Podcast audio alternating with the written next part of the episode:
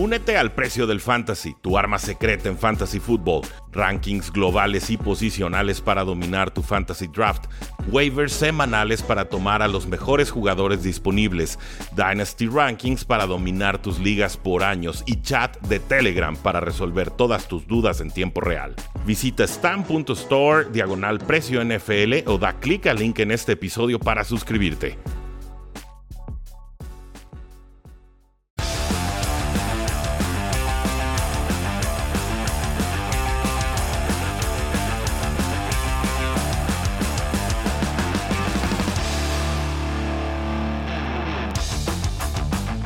A todos y bienvenidos a un programa más de Tres y Fuera, donde la NFL no termina y nosotros tampoco. Mi nombre es Rudy Jacinto, me encuentran en Twitter como arroba NFL. El día de hoy tenemos noticias sobre mariscales de campo, particularmente sobre eh, Russell Wilson, quien ya está haciendo bastante pública su inconformidad con los Seattle Seahawks. Eh, quedaba claro que la relación entre Russell Wilson y los Seattle Seahawks no era la mejor. No lo era antes de que firmara su extensión de contrato por más de 140 millones de dólares. No lo era cuando los Seattle Seahawks estaban considerando tomar a Josh Allen o a Patrick Mahomes en aquel ya lejano draft y que por eso Wilson va, confronta al GM y consigue esa, esa extensión. No era buena la relación cuando a mitad de temporada vimos cómo cambió la ofensiva nuevamente. Menos pases, más enfoque en el ataque terrestre, eh, intercepciones de Russell Wilson, frustración, mala línea ofensiva y demás. Eh, a, mí desde hace tiempo me ha quedado claro que Russell Wilson y Seattle Seahawks no, no se entienden, o sea, no están en la, en la misma página parecía a, inicios de la campaña pasada, en esos primeros 7, 8 partidos, que lo de Russell Wilson con Seahawks podría funcionar. Que fue en ese periodo, y lo dije en, redes sociales, para mí en ese momento Russell Wilson era el mejor mariscal de campo en toda la NFL. Por su nivel, por su eficiencia, por sus pases en profundidad, por su magia, por su habilidad para escapar, etcétera, etcétera. Pero los instintos de Pete Carroll son sumamente conservadores. O sea, ha tenido mucho éxito con su fórmula, pero para mí su fórmula ya está caduca. Que la fórmula es eh, cuidar o limitar las entregas de balón, jugar buena defensiva y correr mucho con la pelota. Y de repente el bombazo, el pase profundo, pero realmente alejarse mucho del, volumen de pase que que se está acostumbrando a lo largo de la NFL y enfocarse más entonces a mover las cadenas, controlar el tiempo del partido y entonces ganar o perder pero por poquito, ¿no? Eh, Russell Wilson ya, ya se cansó de esa fórmula. Russell Wilson no, no quiere jugar a eso. Me queda claro que ni está ganando los Super Bowls ni está inflándose de récords o estadísticas como otros personajes, como un Tom Brady, como un Drew Brees, como un Aaron Rodgers, etcétera, etcétera. Ahora, ¿qué tan insalvable es la situación? Yo creo que todavía se puede reconducir. Yo creo que los hijos tendrían que ser muy descuidados ¿no? en muchos sentidos para convencerse de que vender a Russell Wilson tiene que ser la mejor opción que tienen en estos momentos. No descarto una venta de Russell Wilson en algún, en algún periodo, pero no creo que se fuera a dar en 2021. Sobre todo y porque volvemos a este tema de que las acciones tienen consecuencias y las decisiones que toman los jugadores tienen un impacto a futuro. Forzosamente tienen que tener un impacto eh, significativo en, lo que, en cómo va a funcionar su carrera. Esta es la misma crítica que yo he hecho de Sean Watson. Si sabes que tienes problemas con la franquicia, ¿para qué demonios firmas una extensión de contrato? Si te gana el amor al dinero o quieres tener una situación de vida resuelta, pues perfecto, pero eso tiene un precio y el precio es el equipo va a controlar tu destino por 4, por 5 años o por más tiempo porque existe eh, malamente en la NFL la etiqueta de jugador franquicia que se puede aplicar una, dos o hasta tres veces por un jugador superestrella. Entonces, a mí me queda, me solidarizo con Russell Wilson. Estoy seguro que todo lo que le está reclamando a, los Seattle Seahawks es válido. Por supuesto que tiene que pasar más, que tiene que pasar mejor, que, que Pete tiene que entender que desde, desde, el 2014 no ha llegado a una final de conferencia y jugando como está jugando y con el roster que tiene y la falta de talento que tienen, no va a llegar no va a llegar. O sea, si, se quiere molestar con Russell Wilson, que se moleste. La realidad es que si tenemos que apostar por una de las dos figuras en estos momentos, yo como jefe de franquicia digo muchas gracias Pete Carroll, te puedes ir al equipo que quieras, voy a ver qué voy a hacer o cómo voy a trabajar con Russell Wilson. Por el momento de carrera que tienen y simplemente porque me parece que tienen la razón en su argumentación.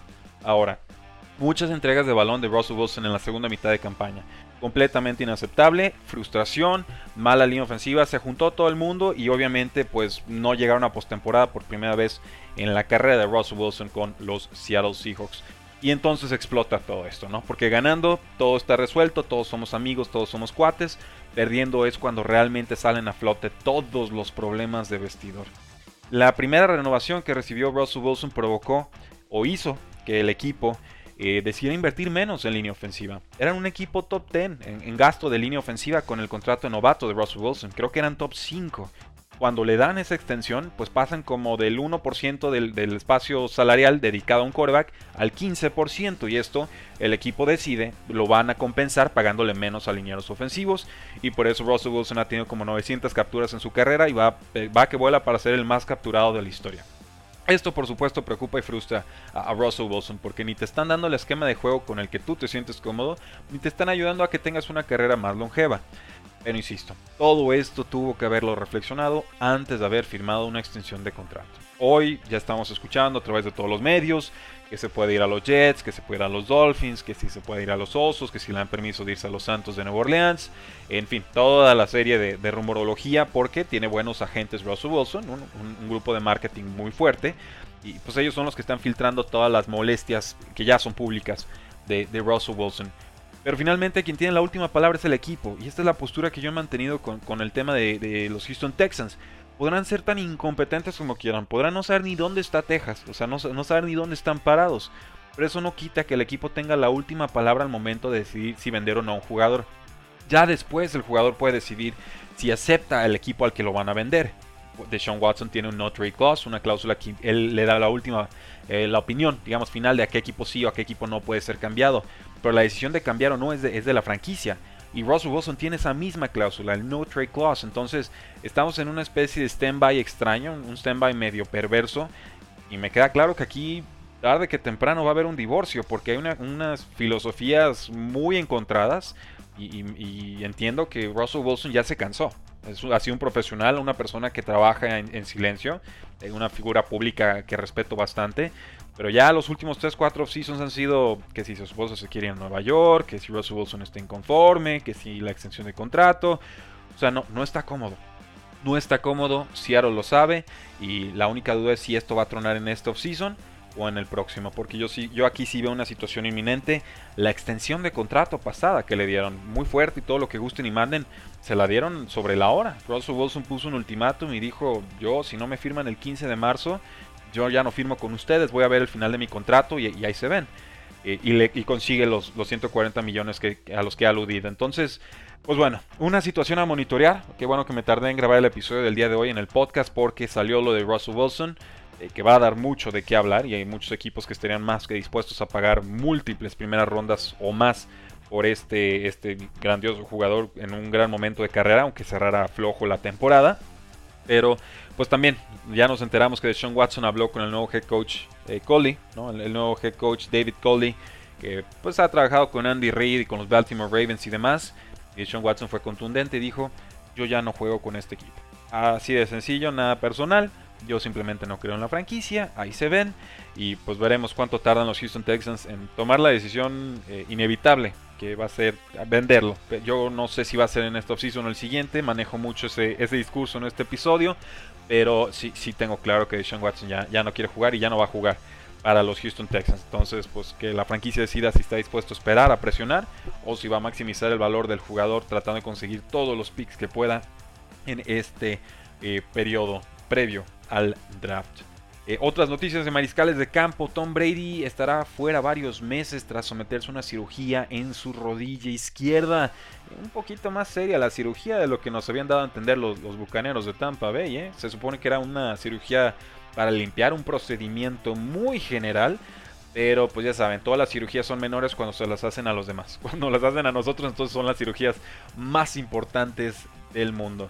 Y aquí pues también tenemos que, comentar ¿no? que el general manager Leck pues dice que podría considerar una extensión de contrato para Tom Brady, lo cual, pues bueno, insisto, no son buenas noticias para el resto de la NFL, pero si sigue jugando a buen nivel, pues yo me olvidaría de su edad y pues el tiempo que quiera jugar, mientras todos tengan cláusulas de salida en caso de un declive fuerte de nivel, pues que ese, que ese tiempo juegue, ¿no? Y si quiere seguir jugando y si puede seguir compitiendo por Super Bowls con Tom Brady con 45 o 46 años, pues que así sea yo creo que en, ese sentido ambas, ambas partes están muy, muy bien enteradas de lo que puede suceder.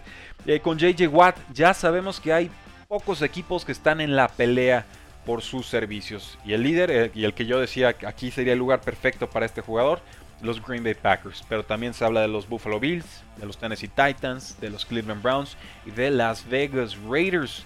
Se habla también de unas ofertas por 15 o 16 millones de dólares, que esa sería la mejor oferta que tiene JJ Watt en estos momentos, según Diana Rossini de ESPN. Entonces, Houston lo corta porque iba a cobrar 17 millones y medio y en estos momentos parece que la pugna por JJ Watt es tan alta que casi va a cubrir lo que dejó de cobrar con los Texans. Una oferta importante y yo lo dije en el video de esta semana en youtube.com diagonal 3 y fuera. Para mí lo importante con JJ Watt es que ya no lo estemos cargando de snaps. Ya no queremos ver que tenga 90-95% de snaps por partido.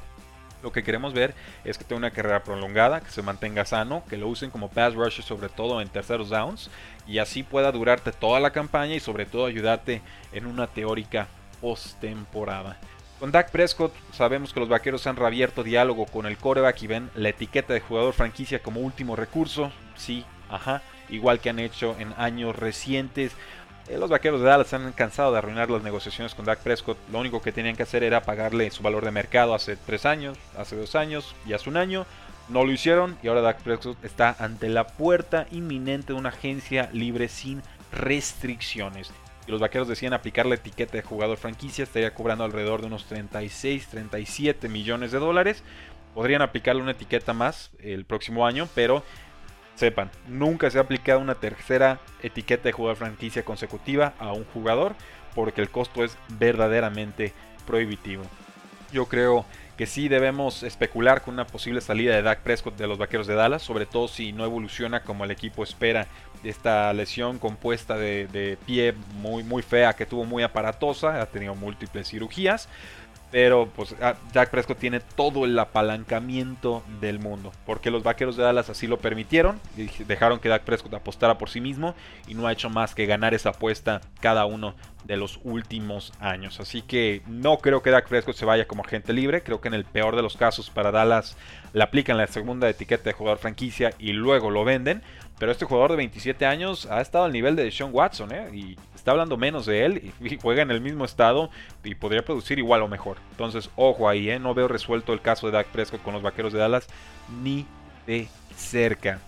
Y yo creo que con esta nota cerramos el día de hoy. Kenyan Drake dice que no está del todo comprometido con los Cardinals en 2021, que tiene varias metas para esta próxima temporada, que cuando llegue el momento de la agencia libre, pues bueno, eh, podremos hablar de ello, que no ha habido mucho diálogo con la franquicia, que sabe que la liga y los equipos están tratando de descifrar cómo va a estar el espacio salarial y que cuando llegue ese momento podrán platicar, pero que la meta de Kenyon Drake para la próxima campaña es superar las mil yardas. Esta temporada se quedó en 955 yardas terrestres, 1092 en total, pero él quiere sus mil yardas terrestres y además quizás repetir sus 10 touchdowns por la vía terrestre y aérea. Ustedes lo tienen, damas y caballeros, mucha controversia que vamos a tener estas próximas semanas alrededor de los mariscales de campo, porque también se habla de, Marcus Mariota, que se está enfriando su mercado, que los Raiders podrían cortarlo. Se habla de Sam Darnold, que los Jets van a evaluar a todos los quarterbacks del draft y que entonces decidirán si quedarse o no a Sam Darnold. Eh, y en fin, James Winston es agente libre, Mitchell Trubisky es agente libre, Jacoby Brissett es agente libre, Ryan Fitzpatrick es agente libre, Cam Newton es agente libre, Andy Dalton es agente libre, o sea, aquí hay para todos lados, ¿eh? va a haber muchísimo movimiento y hay como 5 o 6 mariscales de campo que fácil pueden ser tomados en las primeras, incluso en la primera ronda, pero dejémoslo en las primeras dos rondas, así que ojo ahí, estamos ante un off-season verdaderamente increíble. No olviden seguirnos en todas nuestras redes sociales. Estamos en Facebook, en Twitter, en Instagram y en YouTube. Ya subimos el episodio del día de hoy en YouTube con los mejores linebackers disponibles en agencia libre. Así que búsquenlo, suscríbanse, denle like, denle amor, porque la NFL no termina y nosotros tampoco. Tres y fuera.